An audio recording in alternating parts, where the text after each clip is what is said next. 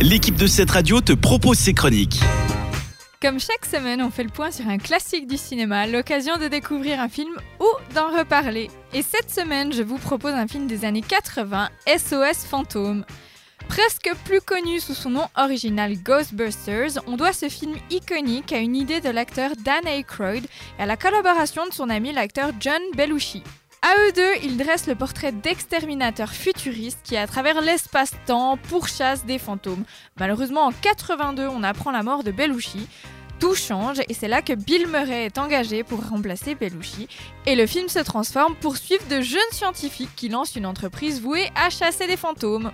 Aujourd'hui, tout le monde connaît et garde en tête le nom Ghostbusters, pourtant on a bien failli ne jamais connaître le film sous ce nom. Ce titre était déjà utilisé et pour des raisons de droit, tout le film a dû être tourné avec une seconde option au cas où il ne serait pas possible d'utiliser le nom Ghostbusters. Et c'était pas terrible, hein, on va pas se le cacher, puisqu'on n'est pas passé loin de Ghost Breakers. Au vu du succès du film est sortie une suite, SOS Phantom 2 en 89, deux séries de dessins animés, SOS Phantom et Extreme Ghostbusters, des jeux vidéo, un reboot en 2016 et devinez quoi?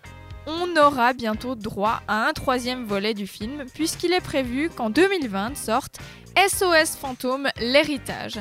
Et qui va-t-on y retrouver? Paul Rudd et Finn Wolfhard, qu'on a notamment vu dans Stranger Things. Bah, c'était à prévoir, hein, quand on sait que le premier SOS Fantôme a rapporté environ 291 636 000 dollars au box-office, alors qu'il n'avait un budget que de 30 millions de dollars. Et si vous ne l'avez pas vu, ben moi je vous recommande mon classique du cinéma de cette semaine. C'est Ghostbusters avec Bill Murray, Dan Aykroyd et Sigourney Weaver et c'est disponible sur Netflix, YouTube et Google Play. C'était une des chroniques de cette radio. Retrouve-la ainsi que bien d'autres en podcast sur notre site cette radio.ch.